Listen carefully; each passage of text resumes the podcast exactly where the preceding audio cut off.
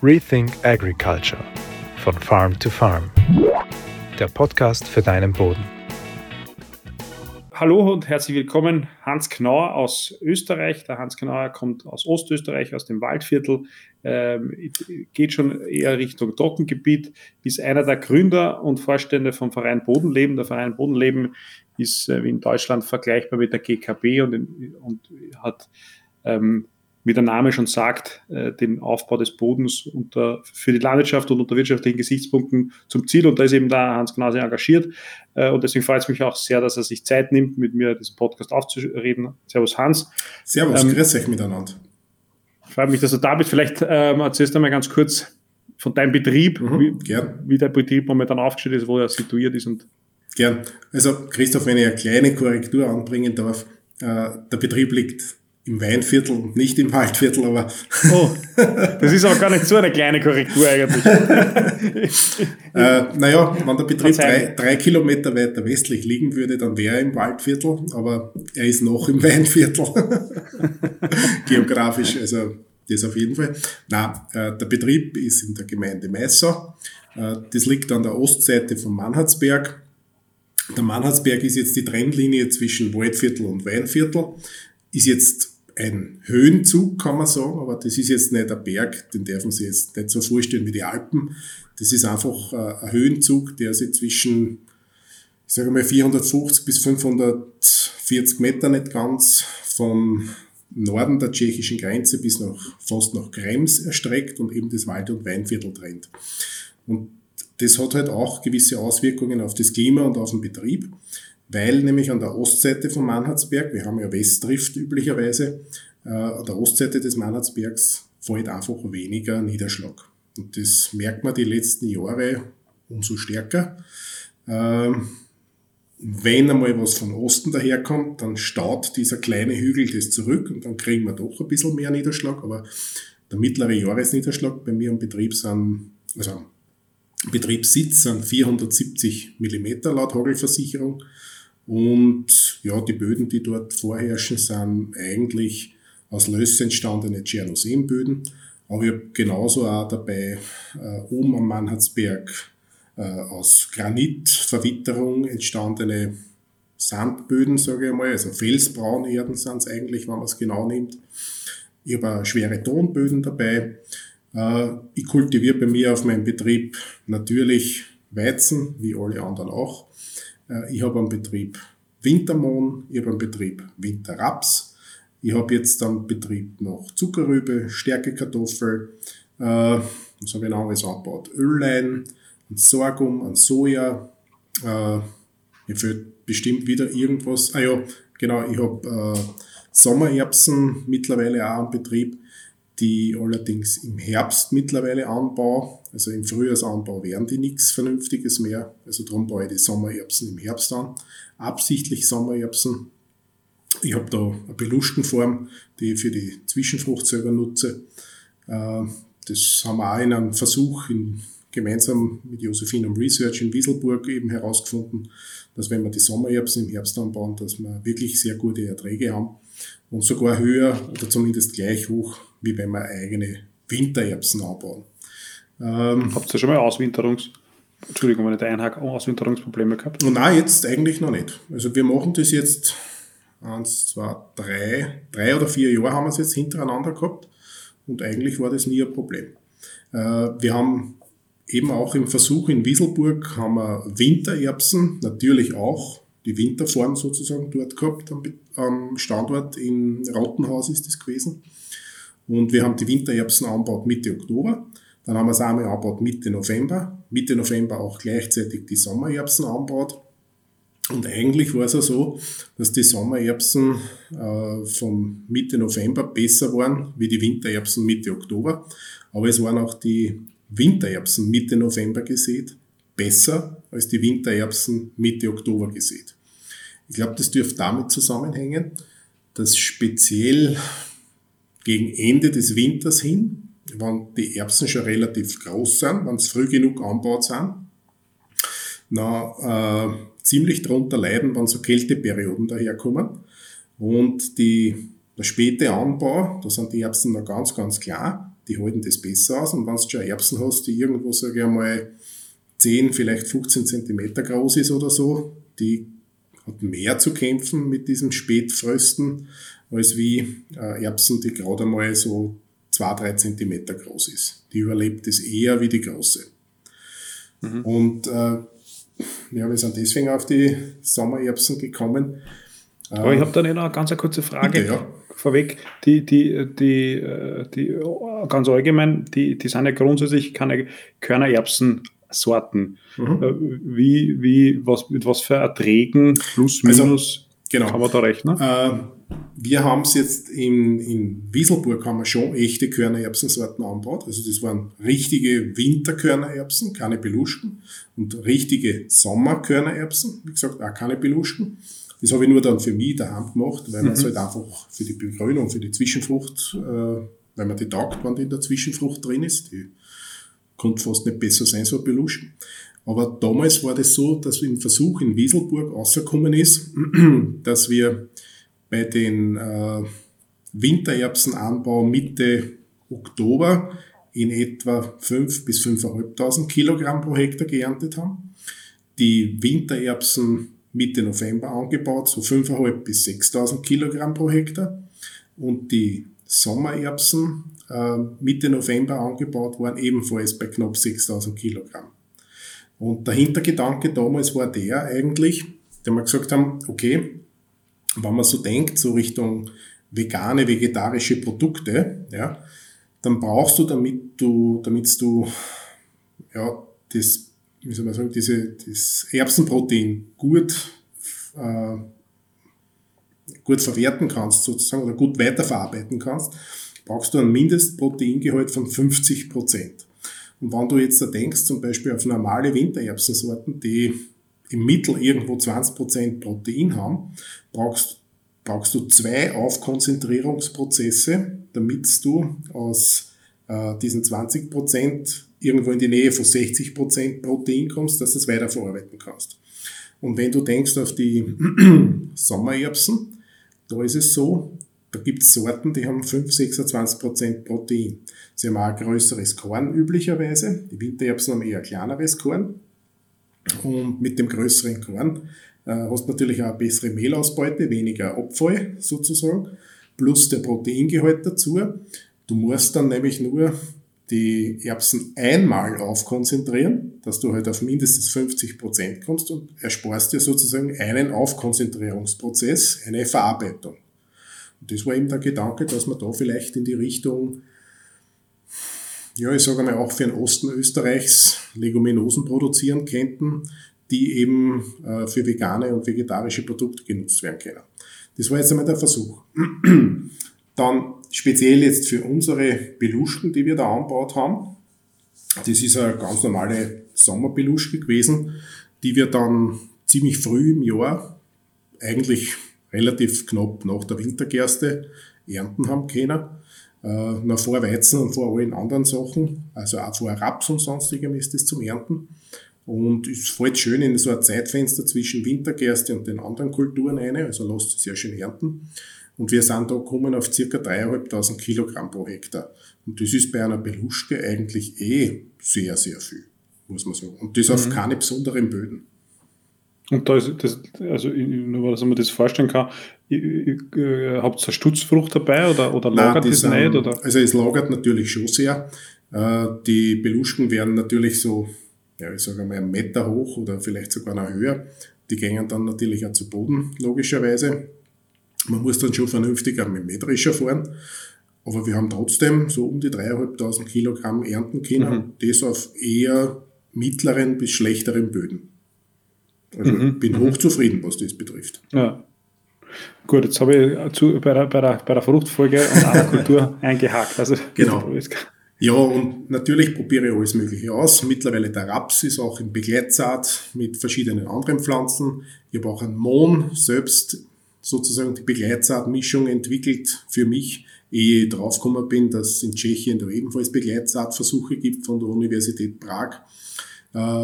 Äh, der Mohn ist in Direktsaat mittlerweile angebaut mit einer Sky Easy Drill. Der Raps wird in Direktsaat angebaut. Ähm, Weizen, so gut es geht, auch in Direktsaat. Nach Kartoffeln ist das schlecht möglich.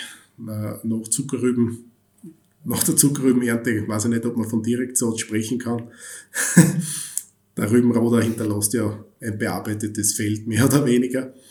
Äh, ja, und ich setze sehr viel auf Zwischenfrüchte.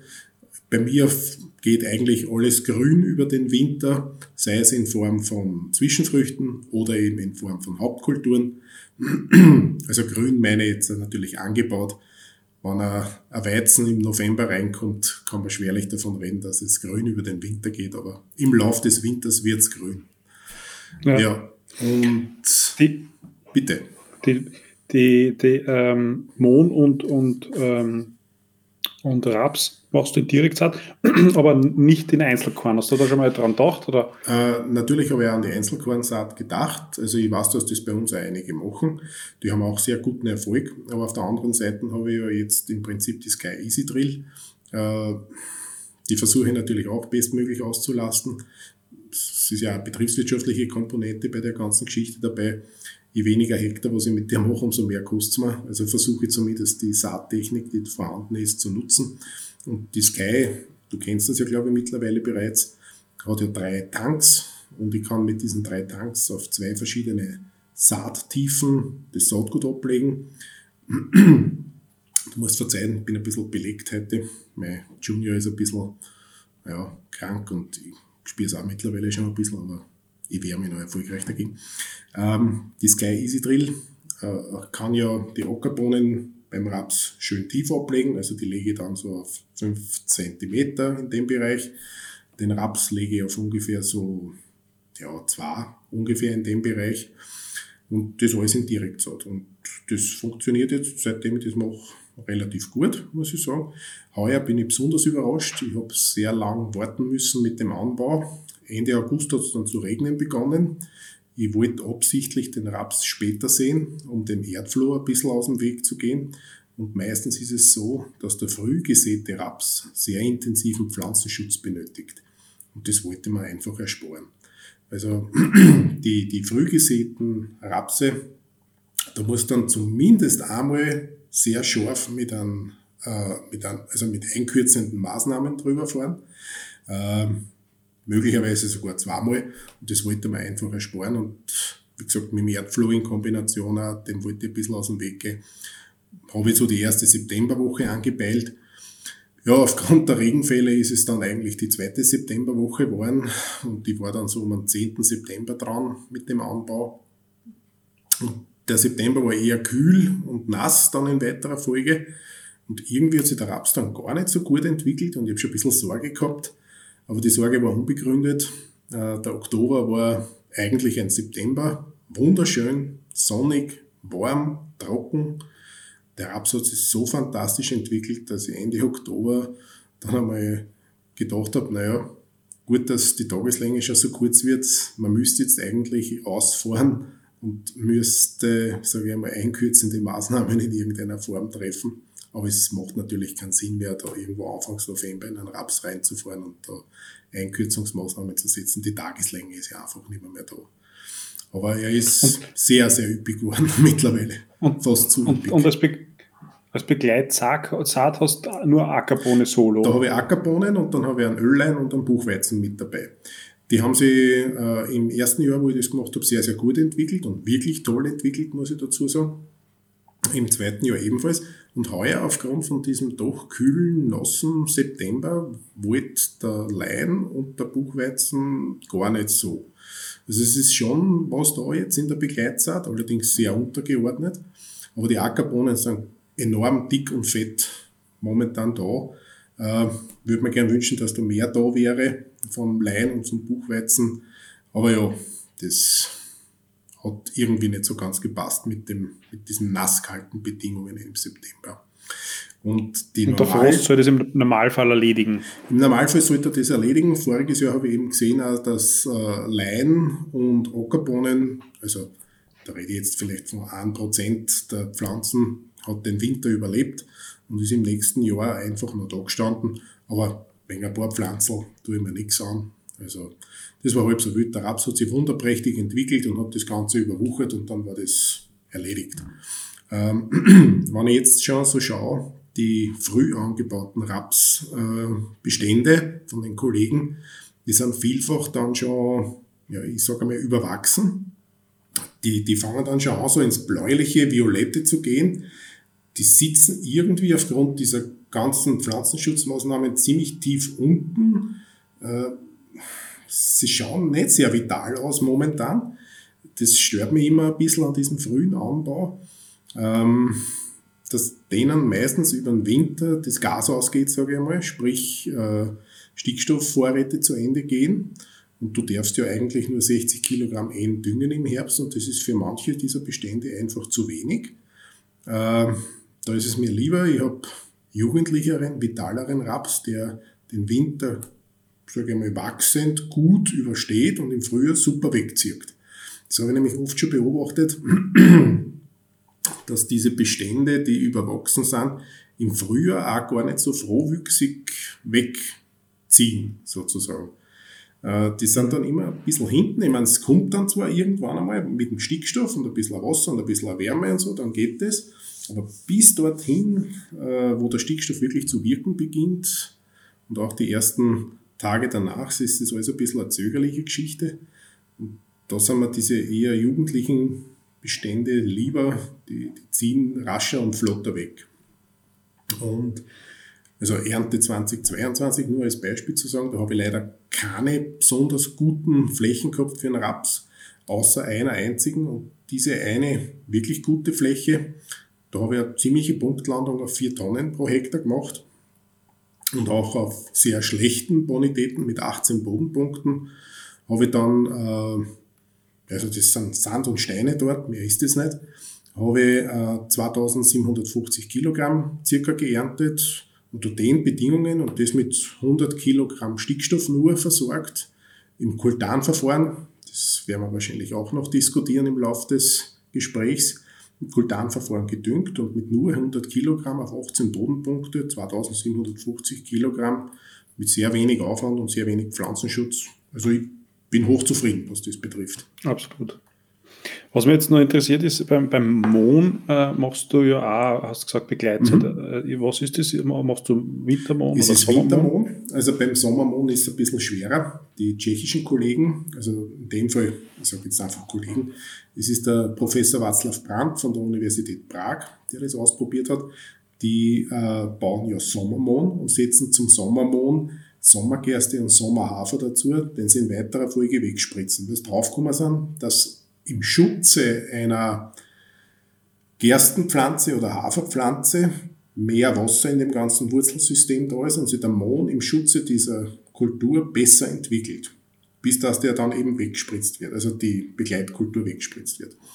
Und ich habe Wintermohn, das ist ein Graumohn in dem Fall, eine Varietät von der Firma Waldland. Ein geschlossener Mohn ist das in dem Fall. Der wird so Mitte bis Ende September normalerweise anbaut. Und heuer, weil ja der September relativ nass und kalt war, habe ich relativ lang zugewartet mit dem Anbau. Und dann doch, ich habe heute zufällig sogar nachgeschaut, am 25. September habe ich mir gedacht, so jetzt passt's, bin ausgefahren und habe das gemacht, weil es weitere Niederschläge prognostiziert haben. Ich habe mir gedacht, jetzt muss ich dieses kleine Fenster nutzen. Und das war wirklich gut.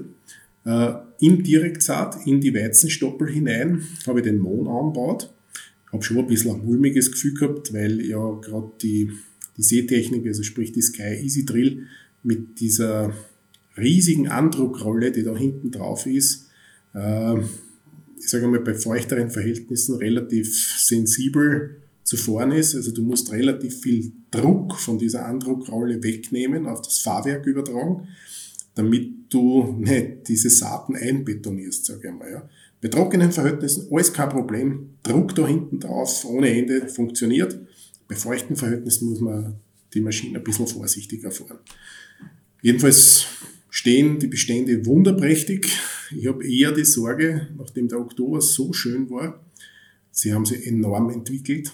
Der Mohn, der Lein steht interessanterweise auch sehr gut da. Buchweizen ist auch mit aufgegangen, ist aber mittlerweile ja, den Weg auch in irdischen gegangen. Entschuldigung, das war die Begleitsaat. Das war Lein die Begleitsaat. Genau, also ich habe Lein und Buchweizen beim Mohn als Begleitsaat mit dazu genommen. Und äh, ja, jetzt ist noch Lein und äh, Mohn am Feld. Und ich habe eher die Sorge, dass die Pflanzen schon zu groß sind und wann, sage ich einmal so Ende Februar, Mitte März in dem Bereich, ein Frost, ein Spätfrost kommt, also so eine Phase mit 7, 8, 9 Grad minus, dass es diese Mondpflanzen wahrscheinlich abfrieren wird. Das fürchte ich ja. stark, speziell wenn es vielleicht irgendwann einmal im Jänner, Februar warm ist und der Mond mhm. zu wachsen beginnt. Äh, die Wasserversorgung, das habe ich schon festgestellt, ist eine sehr, sehr gute. Und gute Wasserversorgung plus gute Wachstumsbedingungen, der fängt an zum Wachsen und dann kommt so eine Kältephase mit vielleicht 7, 8 Grad minus und der ist Geschichte. Wenn er vorher nicht zu wachsen angefangen hat und eine schlechte Wasserversorgung hat, überlebt er diese 7, 8 Grad minus. Weil er eben sozusagen nicht, ja, weil er, weil er einfach keine, keine, kein Wachstum zeigt. Ne? Ja. Also das habe ich nämlich gesehen. Das war irgendwie witzig. Äh, am Rand, wo sozusagen von den Nachbarn ein bisschen was mitgearbeitet worden ist bei mir am Feld, so kleiner Strafen aufgearbeitet worden ist, ist der Mohn gestanden und daneben, wo der reine Direktsaatmohn war, war er abgefahren, weil er einfach schon zum Wachsen angefangen hat. Im Jahr davor war das alles gar kein Thema. Äh, da war der Herbst der Moderator, der Winter Moderator. Das sind normal große Mondpflanzen in den Winter gegangen, beziehungsweise aus dem Winter herausgekommen. Die haben zwar schon ein bisschen verfärbt ausgeschaut, aber sie haben dann super zum Wachsen begonnen. Äh, weil es so üppig und so schön dann gewachsen sind im Frühjahr, habe ich mir eher Sorgen gemacht, dass die sozusagen Lagerprobleme bekommen könnten und habe mit der Stickstoffdüngung ziemlich lang zugewartet und bin dann äh, mit Kultandünger in den Wintermond reingefahren und das war das Schönste. Also die Mondpflanzen, da war er schon naja, durchwegs 20 cm hoch doch schon relativ üppig entwickelt. Äh, haben schon Aufhellungen gezeigt, waren so ein bisschen hellgrün, ein paar schon so ins Gelbliche. Und eine Woche später bin ich dorthin gekommen, ist ein tiefgrüner, dunkelgrüner Mond dort gestanden, ohne einen Tropfen Wasser und das bei kalten Bedingungen. Also die Düngung hat eingeschlagen wie eine Bombe. Äh, ich habe dann in dem Jahr, also Wintergraumohn ist ja nicht so ertragreich wie Blaumohn. Ich habe in dem Jahr dann 1000 Kilogramm gereinigte, saubere, super verkaufsfähige Ware pro Hektar ge geerntet. Bin ich sehr stolz drauf. Also es hat wirklich gut funktioniert. Mhm. Dann reden wir gleich über die Kultandüngung. Mhm. Äh, die, also die, die, noch seit einem, ein paar Jahren machst du das ja gemeinsam mhm. mit, mit ein paar anderen in Österreich. Da äh, kann man durchaus sagen, Pionierarbeit in der Kultantügung. Vielleicht, die, wir haben es zwar schon öfters besprochen in, in den Podcast mhm. und ich glaube, es kennen viele, aber vielleicht erklärst du kurz, was Kultantügung ist und wie du es bei dir im Betrieb umgesetzt hast und ja. warum und welche Erfahrungen du hast. Also, ich beginne vielleicht mit dem Warum. Äh, Im Jahr 2019, also ist noch gar nicht so lange her, äh, waren wir auf Exkursion in der Schweiz und haben am Heimweg in Deutschland einmal einen Halt gemacht und da waren wir bei einem Betrieb und da habe ich gesehen, der macht Kultandüngung. Und der hat mir dann so berichtet und erzählt und dann haben wir gedacht, das war eigentlich genau das Ideale für unser Trockengebiet. Das ist ein Dünger, der kommt in flüssiger Form in den Boden, der wirkt sicher. Wir haben immer das Problem, wenn du Dünger streust im Frühjahr, du weißt nie, kommt der zur Wirksamkeit, wann kommt er zur Wirksamkeit, welche Verluste, mit welchen Verlusten ist zu rechnen. Äh, es regnet einfach zu wenig im Frühjahr, dass das irgendwie schnell in den Boden käme und dann umgesetzt werden kann. Und jetzt weiß ich natürlich auch, ich war dort schon so weit, dass ich mich Richtung Direktsaat dann eben orientiert habe. Ähm, also ich habe schon Direktsaatversuche bei Zuckerrübe und sonstigen Dingen gemacht, die habe ich dann schon Direktsaat gehabt, aber natürlich noch nicht Weizen, Raps etc. Das, mit dem habe ich alles erst angefangen. Und dann habe ich natürlich schon äh, Planting Green Versuche auch gemacht und eben Weizen nach Zwischenfrucht und die Zwischenfrucht ist wieder noch an Raps gekommen. Und es war immer ein bisschen problematisch, den Stickstoff dorthin zu bringen, wo er wirksam werden sollte. Ne? Und dann habe ich mir gedacht, okay, die Kultandüngung, die kennt das. Und speziell im Trockengebiet wäre es sicher ein Riesenvorteil, weil der Dünger an der Wurzel ist und dort wirkt, wo er hin soll. Nebenbei sparen wir 20, 30 Prozent Dünger ein. Damals haben wir noch nicht auf das gedacht, dass wir jetzt Düngemittelpreise haben wie jetzt. Also der Preis hat sich ja verfünffacht, kannst du sagen, so roundabout. Und äh, ja, haben wir halt einmal begonnen, so einen ersten Vorversuch immer mal gemacht. Da haben wir einen Maschinenring von Steyr kommen lassen, haben wir das gemacht. Äh, die haben nämlich Geräte gehabt, eben um eigentlich um in den Wiesen Engerlinge äh, ja, zu töten, sage ich mal. Das, ich glaube, die haben da so ein Pilzpräparat oder was haben sie eingebracht in den Boden, um die Engerlinge loszuwerden. Und das funktioniert aber auch natürlich, das ist dasselbe Gerät für die Kultandünger und so haben wir das dann gemacht. Da habe ich gleich einmal interessante Ergebnisse gesehen, nämlich die Pflanzen sind viel vitaler, haben eine, ich sage mal, bessere Farbe. Und äh, ich habe mich natürlich informiert, ich könnte das jetzt da alles erklären und du hast ja schon eigene, glaube ich, einmal Podcasts gemacht oder eigene Folgen auch gehabt auf YouTube oder so, wo du eben Kultan erklärt hast, aber nochmal kurz zusammengefasst. Kultan, äh, Kultangedüngte Kulturen haben bis zur doppelten Wurzelmasse. Das hilft uns im Trockengebiet wahnsinnig über diese Trockenperioden drüber. Ähm, sie haben 10 bis 15 Prozent mehr Blattmasse, sprich ja mehr Beschattung wieder für den Boden. Und es ist Dünger, der in Ammoniumform gedüngt wird und nicht in Nitratform. Sprich, äh, Nitrat, da hat die Pflanzen nicht so wirklich erfreut damit. Äh, sie muss das Nitrat aufnehmen, ob sie will oder nicht. Und sie hat dann mehr oder weniger Probleme äh, aufgrund von zu viel Nitrat, meistens die Assimilate zur Wurzel zu bringen. Und dann haben wir natürlich ein geändertes Wachstum der Pflanzen, mehr Lagerneigung von den Pflanzen, äh, auch wiederum, ja, wie sage mal, gestresstere Pflanzen, die wiederum Trocken- und Stressperioden halt nicht so gut überstehen. Und äh, ja, das ist bei Ammoniumdünger eigentlich nicht der Fall. Also Ammoniumdünger muss sich die Pflanze erwachsen. Sie holt sich das, was braucht, nicht mehr sozusagen. Und auch der Stoffwechsel in der Pflanze funktioniert besser. Äh, die Assimilate kommen sicherer zur Wurzel. Wenn es nämlich nicht sicher zur Wurzel kämen, dann sind eben also Zuckerausschwitzungen die Folge, wo in weiterer Folge wieder Blattläuse erfreut damit haben oder auch Pilzsporen auf diesen klebrigen Substanzen, sage ich mal, besser andocken können. Das heißt, wir haben indirekt durch die Kultandüngung eigentlich weniger Pflanzenschutz. Äh, Wachstumsregler war bei uns im Trockengebiet nie so ein Thema, aber ist seitdem sicher kein Thema mehr. Brauchen wir einfach nicht, weil die Pflanzen ein anderes Wachstum haben. Ähm, du sparst üblicherweise, sage ich einmal, äh, Insektizide ein und seit ein paar Jahren, seit was ich das mache, kommt auch bei den Fungizidversuchen bei mir nichts mehr raus. Also ich habe keinerlei Fungizideffekte. Ich kann auch so ein gutes Fungizid draufhauen auf den Weizen, es kommt nichts mehr raus. Also ich habe genau den gleichen Ertrag unbehandelt wie behandelt. Und mittlerweile habe ich die Fungizidbehandlung, ich will jetzt nicht sagen eingestellt. Ich probiere immer noch, wo ich denke, was die tiefe Lagen, Staulagen, wo ein bisschen feuchterer Boden und so ist, behandle ihn auch, aber selbst dort, ich habe den Versuch 2022 in so einer Lage gehabt, selbst dort kommt einfach nichts mehr raus. Also ich habe keinerlei Mehrertrag durch ein Fungizid mehr mittlerweile.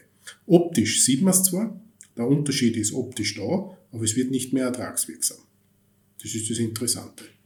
Also wir haben indirekt. Da geht zum Weizen jetzt. Genau. Ich habe indirekt eigentlich eine Pflanzenschutzeinsparung dadurch. Nebst der Düngereinsparung von 20, 30 Prozent.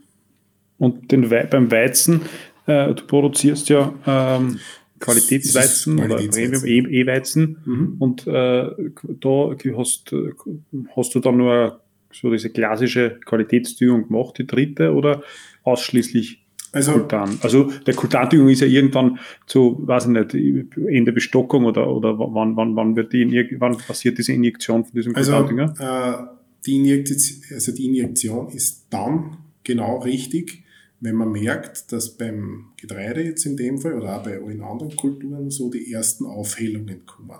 Also wenn das Ganze von einem satten Grün Richtung einem hellen Grün wechselt.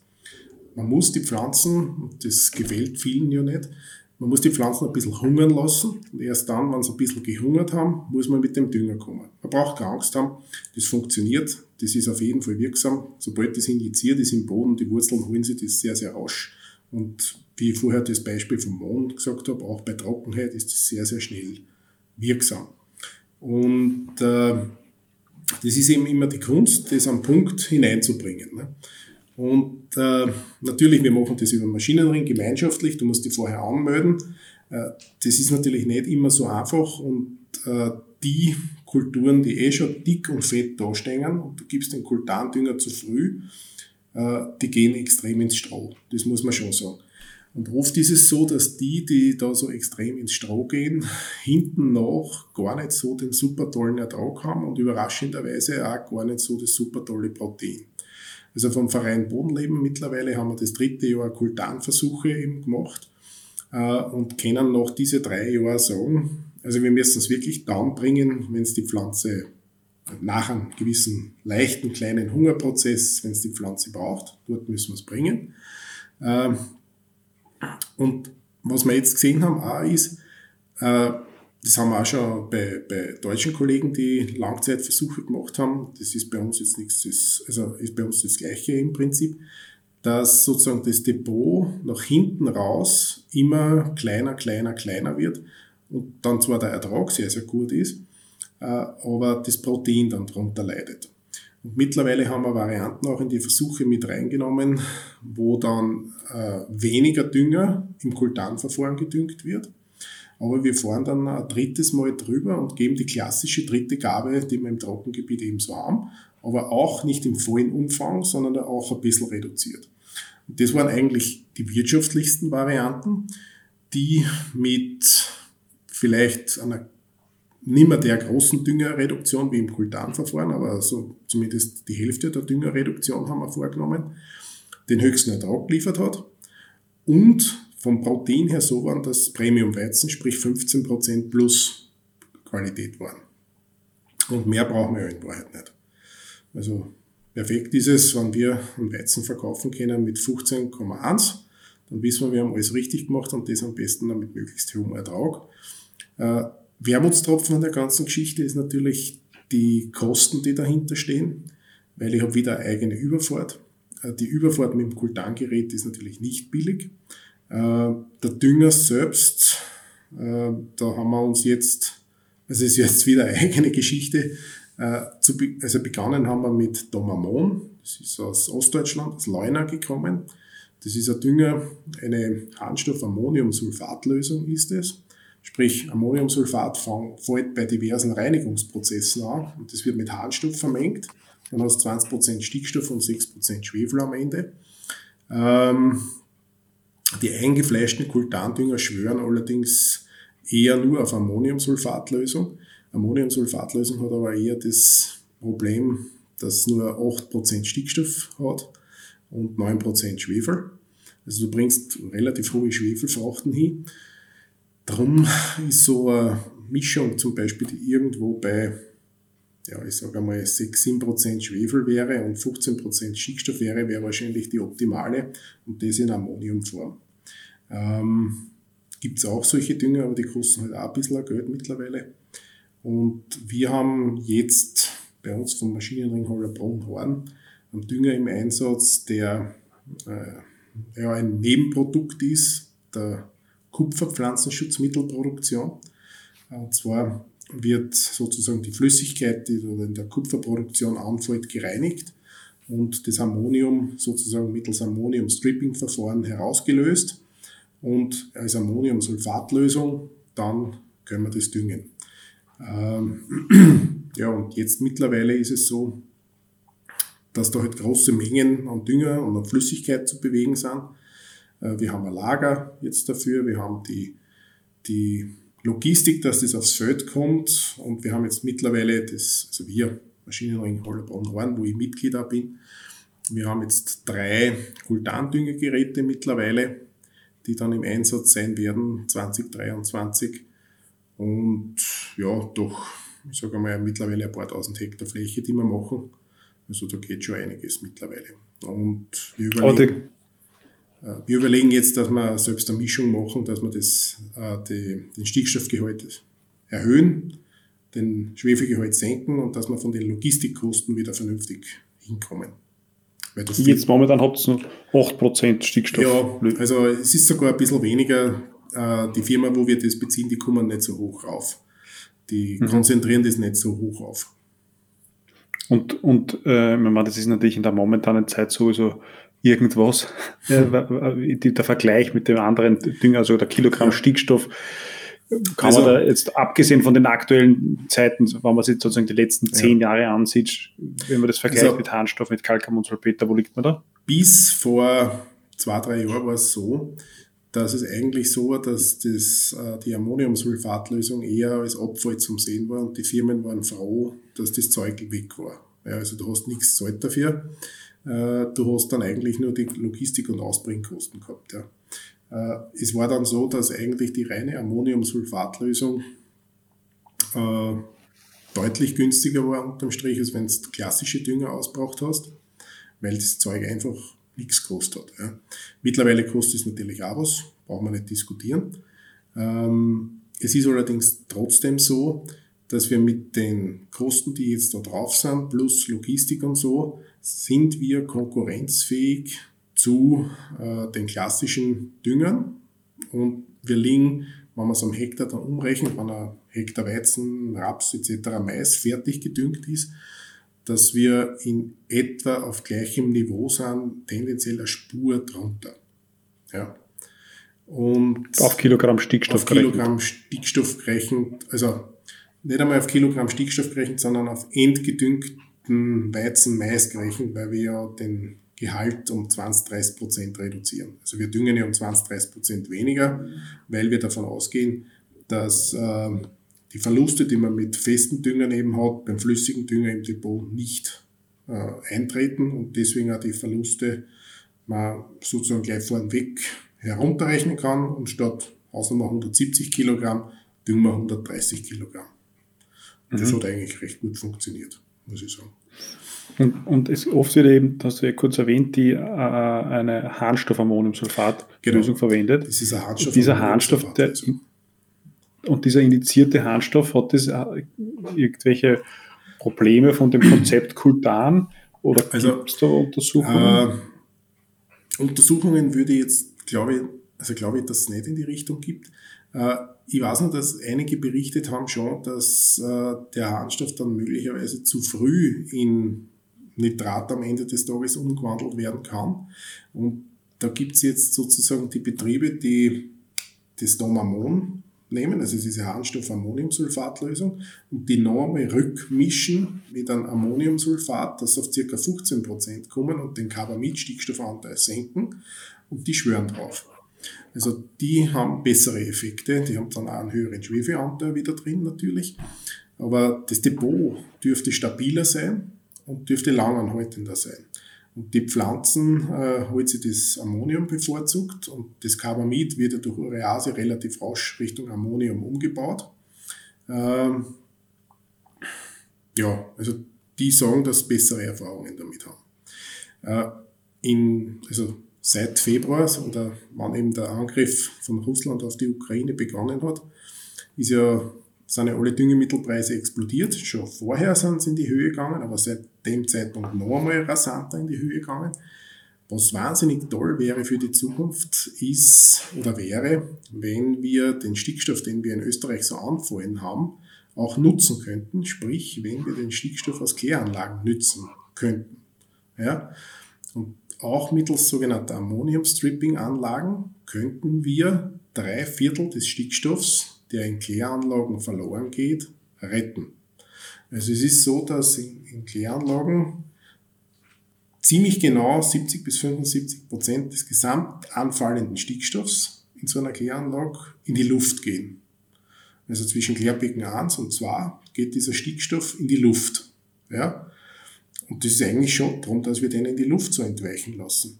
Und nur 25 Prozent äh, gehen dann in den Verarbeitungsprozess weiter und ein Teil davon wird im fertig abgepressten Klärschlamm womöglich wieder auf die Föder ausgebracht, womöglich auch nicht. Der geht ja in die Verbrennung, äh, was eigentlich auch schade ist. Äh, aber uns geht es um diesen Stickstoff, um diese 75 Prozent, die da verloren gehen.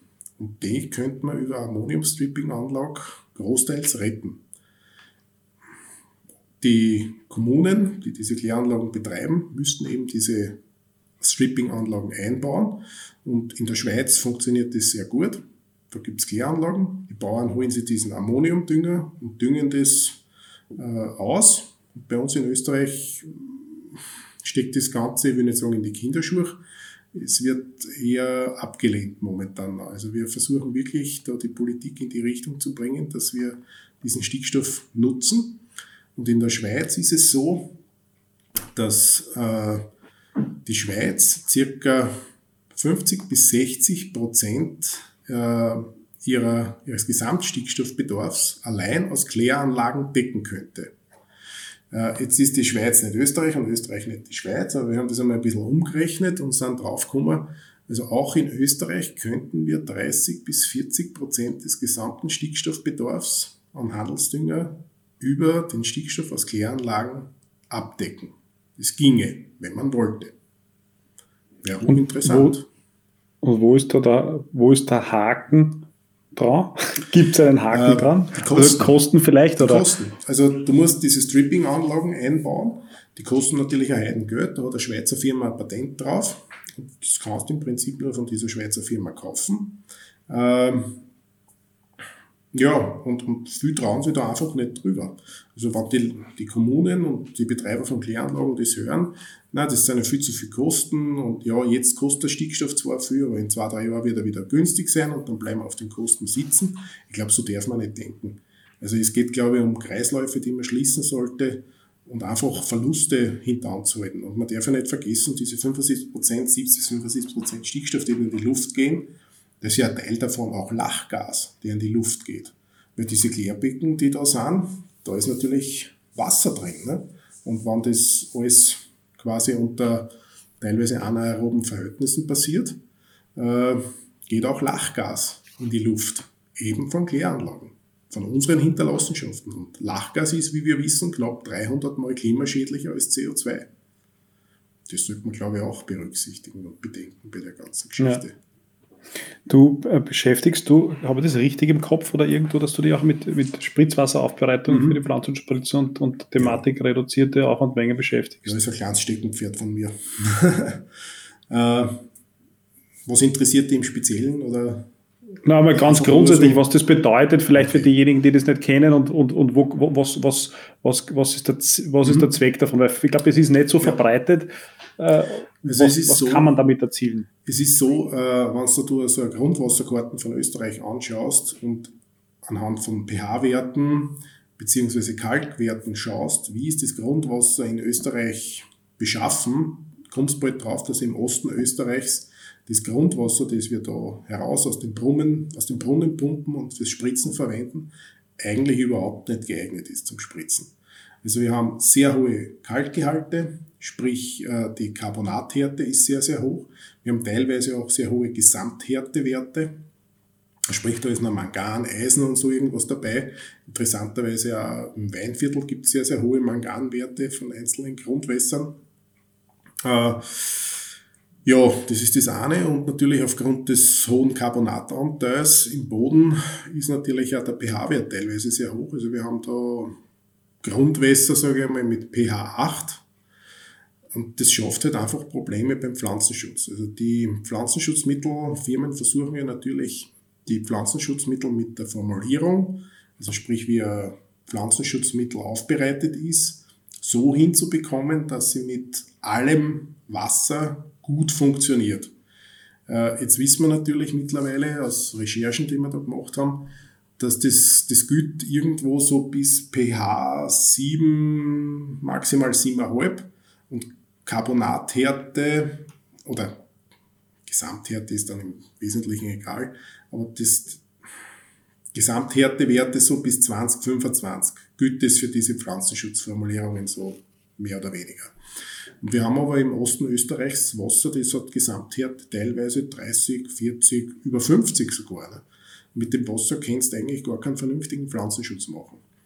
Das heißt, wir müssen versuchen, über Zusätze, die wir dem Wasser da hinzugeben, äh, uns den Kalk, vornehmlich einmal den Kalk wegzuschießen, also zu inaktivieren, damit der keine negativen Folgen hat. Äh, und natürlich, wenn du den Kalk wegschierst, brauchst du Säuren und automatisch, wenn du da Säuren zusetzt, sinkt natürlich auch der pH-Wert. Und je nach Pflanzenschutzmittel, das du da verwendest, muss man wissen, okay, äh, Carbonathärte, also Kalk, das gehört einmal weg bei den meisten. äh, ist das ein Problem. pH-Wert ist wieder eine andere Geschichte. Äh, einzelne Pflanzenschutzmittel brauchen zur Ausbringung einen niedrigen pH-Wert. Die haben aber meist schon in der Formulierung entsprechende Hilfsstoffe drin, die den pH-Wert senken. Einzelne Pflanzenschutzmittelwirkstoffe gibt es, die brauchen in der Ausbringung eigentlich einen hohen pH-Wert. Das kennt man sich denken, juhu, wir haben 8 pH, passt. Äh, die vertragen aber auch keinen Kalk. Also da muss man auch vorher schauen, dass man die gelösten Ionen im Wasser wegschießt. Ähm, ja, also es ist schon ein spezielles Thema und man muss wissen, welcher Pflanzenschutzmittelwirkstoff benötigt welches Umfeld, damit er gut wirksam ist. Hintergrund der ganzen Geschichte natürlich, wir verlieren Jahr für Jahr Pflanzenschutzmittelwirkstoffe. Wir müssen versuchen, mit den verbleibenden Wirkstoffen bestmögliche Wirkung zu erzielen. Und deswegen habe ich eben versucht, das Spritzwasser so aufzubereiten, dass das perfekt passt für jeden einzelnen Wirkstoff. Leider ist es so, dass man auf keiner einzigen Bedienungsanleitung, sage ich einmal, von einem Pflanzenschutzmittel nachlesen kann, was braucht es für, für Bedingungen vom pH-Wert und vom Kalk. Das kannst du nicht nachlesen. Wir haben sich mühsam dieses ganze Wissen angeeignet und versucht, das irgendwie zutage zu fördern. Das ist gar nicht so einfach gewesen.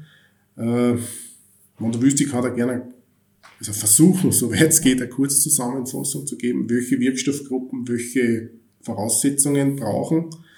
Äh, wichtig ist es vor allem natürlich bei Insektiziden. Fast alle Insektizide brauchen ganz, ganz niedrige pH-Werte, weil sie sogenannten katalytischen Hydrolyse bei hohen pH-Werten unterliegen.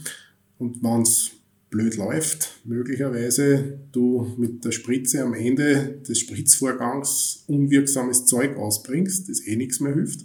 Und dann hast du natürlich Resistenzen. Womöglich haben uns ja schon einige Resistenzen, äh, sage ich mal, Rapsglanzkäfer in die Richtung selbst erzeugt in der Vergangenheit. Das kann leicht möglich sein. Und speziell durch die Zugabe von flüssigem Bohrdünger, der den pH-Wert massiv erhöht, äh, haben wir uns womöglich sogar selbst Resistenzen in der Vergangenheit gezüchtet. So ehrlich muss man sein. Äh, also Insektizide brauchen ganz niedrige pH-Werte. Äh, Wachstumsregler brauchen auch niedrige pH-Werte, aber die haben schon die Stoffe mit an Bord, die den pH-Wert drücken. Äh, wenn man denkt, also Kalk zum Beispiel, es gibt gewisse Wirkstoffe, die sich an den Kalk im Wasser binden und wenn sie sich an den Kalk im Wasser binden, sind es plötzlich ganz was anderes. Also molekular ein ganz anderer Stoff, der ist dann unwirksam. Also ich denke da vor allem an die diversen Rübenherbizide, äh, Methanalwirkstoffe im weitesten Sinn, sagen wir mal so, die diese Fähigkeit haben, dass sie sich an alles Mögliche im Wasser binden und dann sind sie ganz was anderes und dann wirken sie nicht mehr. mehr. Das gleiche Glyphosat ist ja auch ein Klassiker für das, oder? Genau, wollte ich gerade sagen. Das gleiche gilt für Glyphosat. Also das Glyphosat gibt dem Kalk links Hand, rechts Hand und schon ist es ganz was anderes. Ähm, ja, was haben wir noch? Ähm, Gräsermittel. Gräsermittel bräuchten auch alle ein, ein saures Milieu, damit sie gut wirken. Ähm, die meisten Sulfonylharnstoffe brauchen hohe pH-Werte, aber vertragen keinen Kalk. Also auch der Kalk und auch vom, von der Wasserhärte her gesehen, Eisen ist ein Problem, Mangan ist ein Problem. Das bindet sich alles an diese Wirkstoffe, an diese Sulfonylharnstoffe und dann sind sie unwirksam. Also da muss man äh, was machen. Ich habe da wirklich einmal einen Versuch gemacht auch dazu und habe äh, die Empfehlung von Dr. Schönberger von der NU Agrar folgend, den, also das Spritzwasser mal angesäuert, bis das eben der Kalk vernichtet war. Habe dann so lange Bohr zugegeben, bis dass wir pH-Wert 8 gehabt haben. Dann habe ich erst den Sulfonylharnstoff dazugegeben und man merkt dann schon, dass die Wirkung schneller eintritt und nachhaltiger ist. Äh, okay. Man muss allerdings aufpassen, man kann auch übers Ziel schießen. Das muss man auch dazu sagen. Also äh, es kann auch mal zu viel des Guten sein. Äh, bei Sulfonylharnstoffen ist es deswegen wichtig, einen hohen pH-Wert zu haben. Da geht es um die, um die Löslichkeit. Sprich, äh, stell dir vor, du trinkst einen Kaffee gern mit Zucker und der wird kalt. Und du willst da einen Zucker reinbringen. Du hast das Schwab. Wenn er warm ist, funktioniert es. Und so musst du das vorstellen bei Sulfonylharnstoffen. ist der pH-Wert zu niedrig, löst sich das sehr schlecht auf. ist der pH-Wert hoch, löst sich das sehr gut auf, wie mit kaltem und warmem Wasser. Ja, das löst sich sehr gut auf, ist dann in Lösung und kann gut verwendet werden. Und es ist auch oft so, wenn man denkt oft an Spritzschäden, die dann hinten noch passiert sind, man hat Sulfonylharnstoff verwendet, hat ausgewaschen und denkt sich, ah, passt, alles super, wir spritzen die nächste Kultur, empfindliche Kultur womöglich, und plötzlich hast du dort drin Spritzschäden. Ja, warum? Äh, wenn du, deswegen gibt es den Salmiakreiniger eben für Sulfonylharnstoffe, wenn du nicht diese, diese Mittel mit hohen pH-Werten einsetzt, die sozusagen das Ganze, die Pumpen, die Schläuche, das Gestänge sauber lösen, sozusagen mit hohen pH-Werten, dann bleiben Reste einfach da in dem Gestänge drin. Äh, irgendwo in der Pumpen, irgendwo in den Schläuchen, irgendwo in irgendwelchen versteckt sitzenden Dingen bleiben Reste drin. Und wenn du dann kommst mit einem guten Lösungsmittel, und zum Beispiel klassisch Zuckerrüben, die Betanalwirkstoffe, da sind alles sehr, sehr gute Lösungsmittel drin. Plötzlich lösen die diese Siphonylharnstoffreste außer und du hast vorher vielleicht schon irgendwas anderes dazwischen gespritzt, das aber kein gutes Lösungsmittel war, dann überlebt das in der Spritzen drin und erwischt erst die Raum hinten nach, wo du mit einem guten Lösungsmittel daherkommst. Das gleiche gilt auch für Gräsermittel. Die sind hoch aufgeladen an Netzmittel, Ölen, Lösungsmittel etc., damit sie gut wirken. Und die lösen diese Reste aus der Spritzen super aus. Also es ist ein super Spritzenreiniger, so ein Gräsermittel. Ja? Mhm. Darum kommen diese Sulfonylharnstoffreste dann auf Kulturen, wo man es eigentlich gar nicht haben wollte. Weil es eben Interessant. unter Spritzen das alles überleben. Interessant. Ähm, so, dann schauen wir nochmal ganz kurz äh, äh, zum Thema ähm, Kartoffel und, und Zuckerrüben. Mhm. An sich versuchst du äh, relativ wenig Bodenbearbeitung zu machen. Mhm. Die Kulturen äh, sozusagen, aber das Wesen der Kulturen ist Bodenbearbeitung gewissermaßen. Das Wesen der Kulturen ist Bodenbearbeitung. Also bei der Zuckerrübe geht's. Äh, da ist die einzige Bodenbearbeitung die Ernte. Äh, mittlerweile mache ich es so, dass ich die Zuckerrüben in eine Zwischenfrucht direkt hineinsehe. Also da habe ich in die 2000er Jahren begonnen, das einmal die ersten Gehversuche zu machen und seitdem mache ich eigentlich direkt so in den Zuckerrüben. Aber mittlerweile mache ich wirklich No-Till-Zuckerrüben, sprich äh, Zwischenfrucht rein nach der Weizenernte. Super Zwischenfrucht steht da. Rüben rein in die Zwischenfrucht. Fertig. Mehr wird nicht gemacht. Äh, bei den Erdäpfeln, also sprich Kartoffel, äh, ist es so, äh, ich habe mich da langsam herangetastet. Ich habe lang Mulchsaat betrieben. Ich habe äh, in den späten 90er Jahren begonnen, die Kartoffel direkt sozusagen in, den, in die Zwischenfrucht hineinzulegen.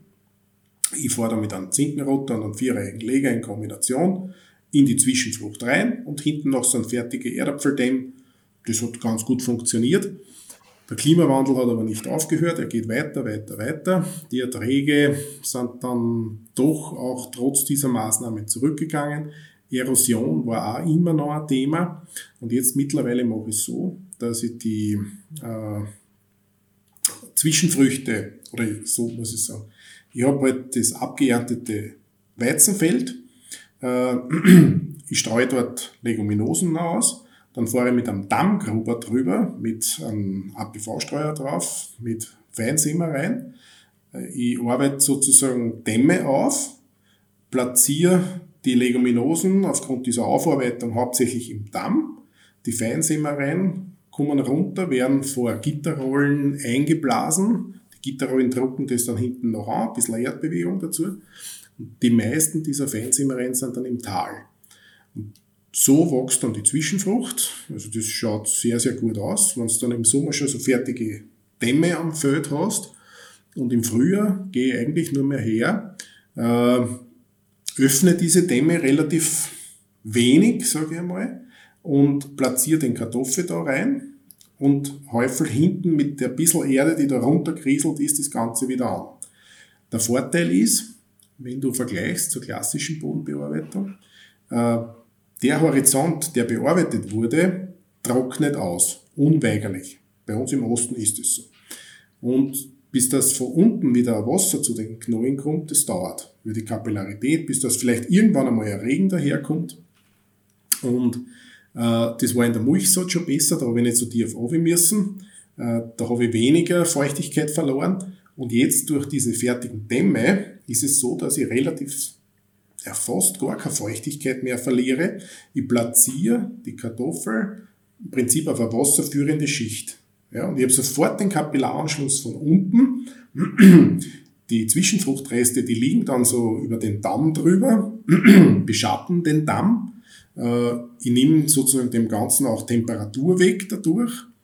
Äh, und ich habe festgestellt, dass auf die Art und Weise die Erträge um circa 15 bis 20 Prozent höher sind als in meiner klassischen Mulchsaatvariante, die ich vorher gemacht habe. Und ich will eigentlich gar nicht mehr, mehr zurück auf dieses alte System. Das funktioniert wirklich gut und äh, das Dämme ziehen im Sommer ist zwar Arbeit, aber hinten nach, da sparst du sehr, sehr viel. Äh, du hast auch schönere Rodebedingungen. Äh, du hast Dämme, die super durchwurzelt sind. Du hast Täler, die super durchwurzelt sind. Und das Interessante ist, ich habe das wirklich selbst erlebt, bei einem massiven Starkregen war ich zufällig draußen am Feld unterwegs. Äh, abschüssiger Hang, Kartoffelfeld auf die Art und Weise eben gelegt, wie ich das gesagt habe. Ich brauche nicht einmal mehr einen Querdamm, weil äh, die, die Struktur im Tal ist so gut und so, sage ich mal, natürlich, dass die, die Regenwurmgänge, die noch da sind, plus eben die, die Pflanzenwurzeln, die abgestorbenen, diese Löcher, die da sind, das wirkt wie ein Schwamm. Also da kommt nie äh, äh, ein Bachlauf sozusagen zustande. Das wird in den Boden wirklich wunderbar infiltriert. Ich, ich sozusagen sichere bei Starkregen mir das Wasser anfällt. Und ich habe es in dem einen Fall wirklich so erlebt, wo da dieser Starkregen war, wo von den Nachbarfeldern das Wasser davon geronnen ist bei mir in die Erdapfel rein, aber nicht mehr, rausgekommen ist. Meine Erdapfel haben das Wasser vom Nachbarfeld geschluckt. Plus das eigene, was dort gefallen ist. Wie ich das dann gesehen habe, habe ich gewusst, okay, ich brauche auch keine Querdämme mehr machen. Ich mache so auf die Art und Weise mit einem natürlich gewachsenen Boden, der das schlucken kann. Was ein herkömmliches Saatverfahren nicht machen kann. Also ich habe weniger Kosten, einfachere Legetechnik, äh, bessere Ernte, also von den Erntebedingungen her, und äh, bessere Erträge, logischerweise, durch diese Art und Weise. Mhm. Mir taugt es. Cool. Sehr interessant. Ähm, Hans, das, die Zeit ist fortgeschritten. Wir haben ja nur wenige Themen davon abgearbeitet, die ich mhm. aufgeschrieben gehabt habe, aber es war nicht, nicht, äh, nicht weniger spannend. Okay. Ähm, ich bedanke mich sehr für, dass du die Zeit genommen hast. Gerne. Ähm, und wünsche dir noch äh, einen schönen Abend und bis bald. Bis bald allen Zuhörern. Viel Spaß und vielleicht ein gutes Gelingen beim Nachmachen, wenn es geht. Rethink Agriculture von Farm to Farm. Der Podcast für deinen Boden.